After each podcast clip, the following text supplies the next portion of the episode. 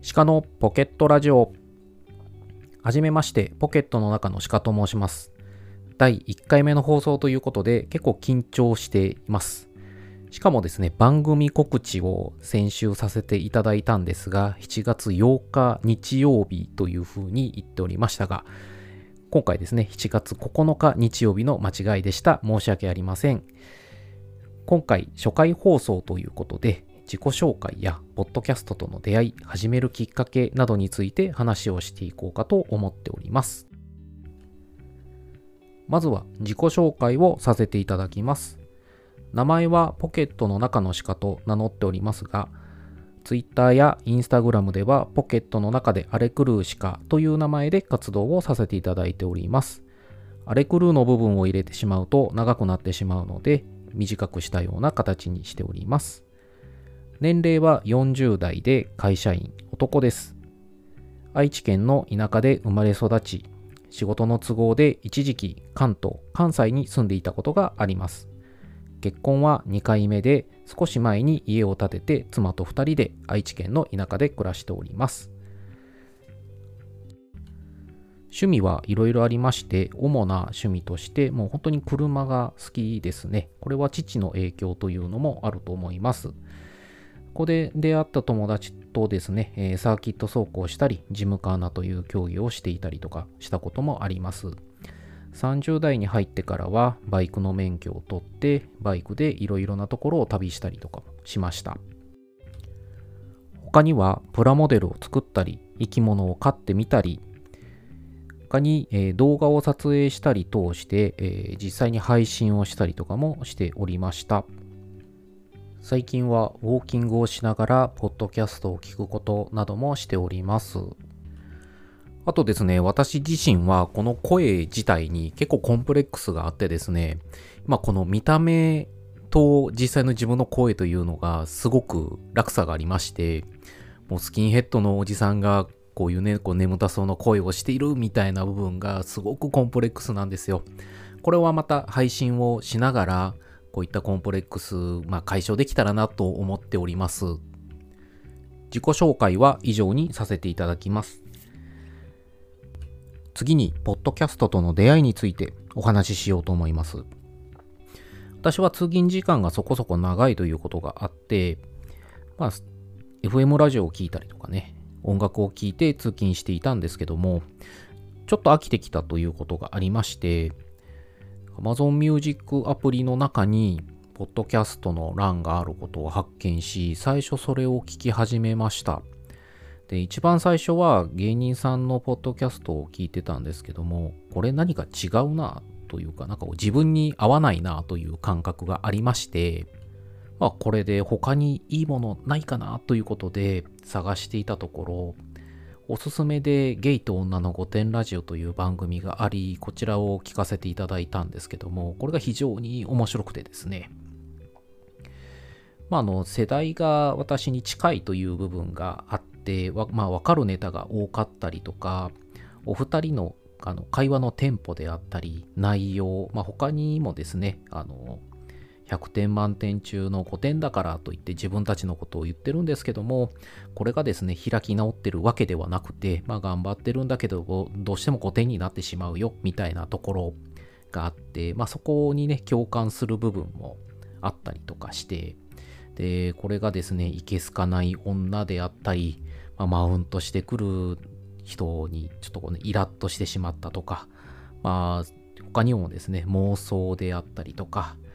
えー、そういう話が多かったりとかするんですけども、他にですね、えー、そのリスナーさんのことを5点フレンズと呼んでいるんですけども、その5点フレンズさん同士のこう会話であったりとか、まあ、そちらからのお便りについても、もう非常にこう皆さんハイセンスで、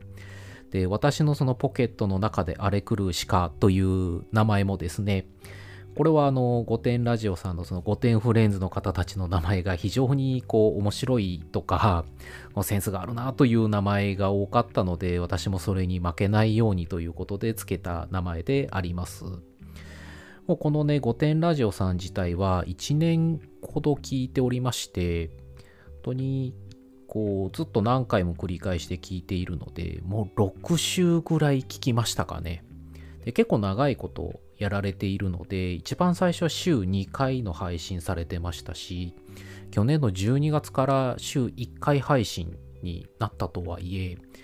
もうね、あの200話とか、この古典ラジオさんのお二人は実際に他の番組も始めておりまして、えー、バジャジャポンであったり、ウエストビレッジラジオ、古典ラジオでゲストで来ていた道端どこかさんという方がいらっしゃるんですけども、えー、そちらの方もですね、えー、道端どこかの迷い道というポッドキャスト番組を始めておりまして、えー、その3番組をですね、新しく聞いたりとかもしております。他にもですね、御殿ラジオさんの方で実際にコラボしていらっしゃる番組もいくつかありますので、こちらの方もちょいちょいと、えー、聞かせていただいております。他にですね、お気に入りの番組ということで、えー、ワクワクラジオというポッドキャストの番組がありまして、こちらは関西で暮らしていらっしゃる2人の男性のお話なんですけども、関西弁の軽妙なトーク話がねちょうど10分ということでもう編集にも非常にこだわっていらっしゃったりとかとですねジングルもとてもこだわっていたりとかでこのお二人ともね結婚していらっしゃるということで家事のことであったり家庭のことまあ他にはですね日常のことであったり、まあ、あとお子さんのこととかねえそういったいろいろな話題があったりとかします。でその中で特に印象的なのが2人とも音楽について非常に深い造形を持っていらっしゃるのであの音楽実際に作ってみましょうとかねユーロビート解体新書とかされてたりとかしてですね実際にその場で音楽を作りながら配信をされてたり去年の10月ぐらいから聴き始めたんですけどもこちらもま非常に聴きやすくて、まあ、200は超えているんですけど、もう3週は聞いて、今4週目にかかるぐらい、まあ、ハマって聞いています。まあ、ここ1年はですね、これでずっとポッドキャストハマってですね、聞いておりまして、もうハマりすぎてですね、イヤホンをつけて聞いていた時間が非常に長くて、外耳炎になって苦しんで、で、いろいろな、まあ、ヘッドホンを買ってみたり、あとはですね、あの骨伝導イヤホンというか、あのヘッドセットみたいなものを買ってみたりとかして、いろいろ聞いてます。で、今年に入ってですね、ゴールデンウィークぐらいだったかなと思うんですけども、まあ、ポッドキャストを始めたいという欲が出てきまして、私がもともと動画を撮影して、まあ、あの人工音声なんですけども、それでこう動画を作って、YouTube であったりニコニコ動画に配信していたことがありまして、その関係から自分が何かを作って配信するということ自体はすでにやった経験があるので、まあ、そういったことをね、また始めたいなという欲が湧いてきました。で、ちょうど5月ぐらいだったので、私が1ヶ月後にですね、資格試験なんかもあって、その当時はもうマイクを買ったりとか少し準備をする程度に留めていたんですけどもその後ですね実際にじゃあやってみましょうということで、まあ、車を運転してる最中にポッドキャストをやるような練習話をする練習をしたりとかしてきました。で今回ですねようやく番組をスタートするというところまで来ましてであのこれの主な目的というのがですね、前の職場というか前の部門ではすごく話す機会が多くてですね、関東や関西で暮らしていた時についてもそうですし、その後の業務についてもずっとですね、話をしたり、あとは場合によってはお客さんのところで講師みたいなことをね、したりとかもしてきました。それでですね、やはり自分がよく話すことが多かったので、いろんなことをね、常に考えながら喋ったりとかしてたんですけども、それがですね、少し前に移動してからの全然違う業務に、とこう、転職して他業種に就くようなぐらいに仕事がガラッと変わりましてそこについては特に不満はなかったんですけどもあのそういう発信をするとか自分が何かを話すという機会が非常に少なくなってしまってですね自分のトークスキルみたいなのがどんどん落ちてくというのをすごい感じてたんですね。それが妻との会話でも顕著に現れていて、なんかこう、うまく喋れないという事態に落ち、まあ、陥ってしまってですね、私自身が、なんかこう、それが原因で、とこう、辛いというのがすごく出てきてしまいました。で、それを解消するという目的もあってですね、実際にもうほんと練習がてら、ポッドキャストを始めてみましょうという風になったわけです。で、このポッドキャストを始めるということ自体は、妻にも話をしておりまして、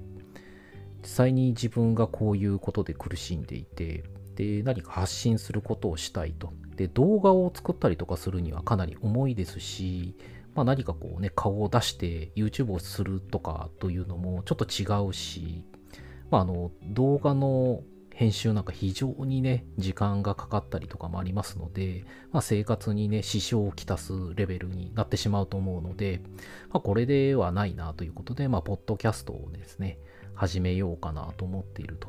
いうことを妻に相談し、まあ、あの、やりたいしのであればいいんじゃないということで、妻も言ってくれたんですけども、まあ、妻自身はね、そのポッドキャストという全然聞いたことがなかったので、まあ、一度ですね、車の中で私と買い物に行くときに、えー、先ほど言った5点ラジオと、ワクワクラジオをですね、えー、聞いてもらって、まあ、こういうことをやあの自分もやろうと思うんだということで、ただですね、一人語りというのは 非常に難しいので、実際に自分が10分程度の番組を作ろうと思ってるんですけども、これを10分喋りきるのというのは非常に難易度が高いなと思っております。で、実際にですね、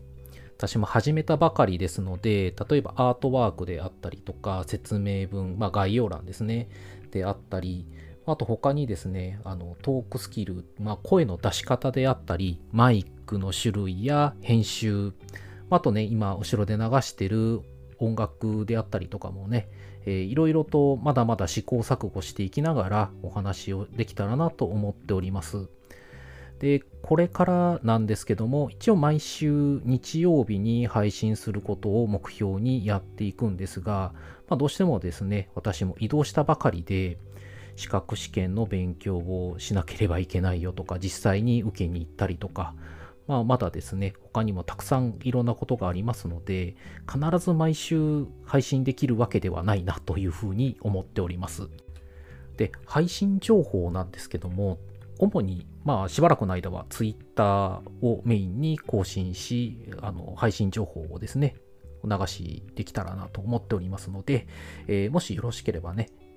え概要欄の方に Twitter、Instagram のですね、え URL 貼っておきますので、皆さんフォローの方よろしくお願いいたします。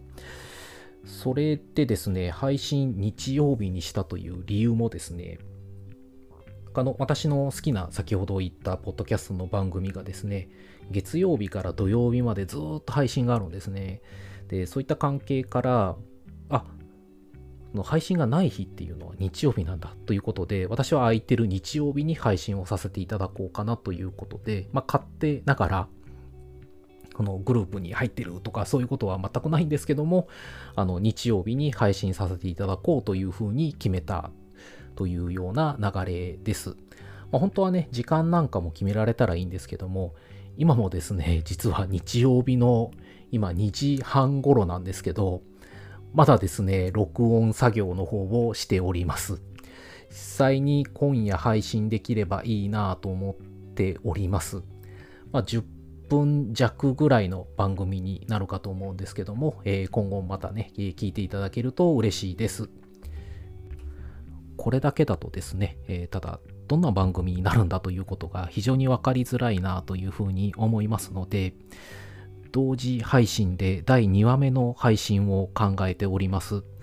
えー、皆様そちらの方も一緒に楽しんでいただけるようにしますので、よろしければそちらの方も、えー、聞いていただけると嬉しいです。えー、これで第1話目については以上とさせていただきます。えこの番組では Twitter、Instagram をやっております。え概要欄に貼っておきますので、よろしければフォローよろしくお願いいたします。そしてですね、えー、交流もしたいなと思っておりますので、えー、ぜひ積極的に絡んでいただければと思いますし、えー、リスナーの皆さんからのですね、質問やメッセージ、トピックのリクエストなどいつでもお待ちしております。それでは次回の配信でお会いできることを楽しみにしております。失礼します。